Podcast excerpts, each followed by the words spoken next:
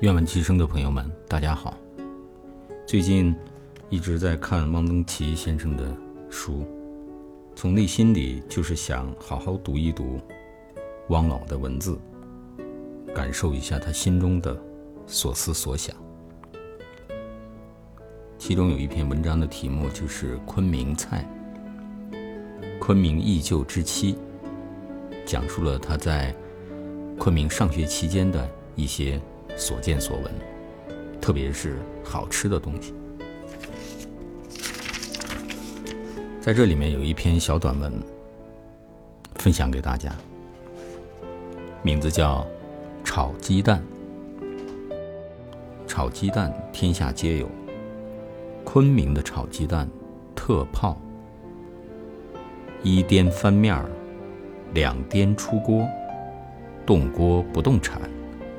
趁热上桌，鲜亮喷香，逗人食欲。番茄炒鸡蛋，番茄炒至断生，仍有清香，不疲软。鸡蛋成大块，不发死。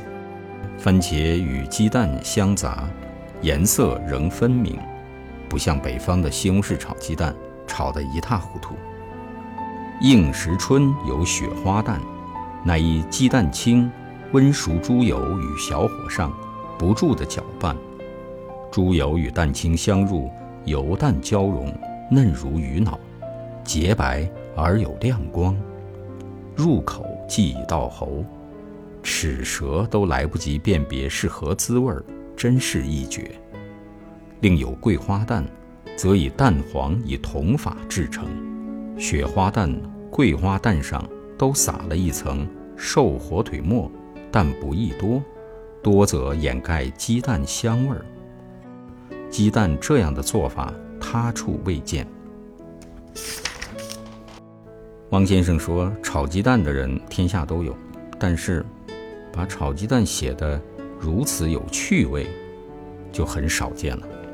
读汪老的文章，你看不出生活的艰辛和抱怨。”只有欢乐和达观，一草一木，一人一事，都是他笔下的对象，读来兴趣盎然。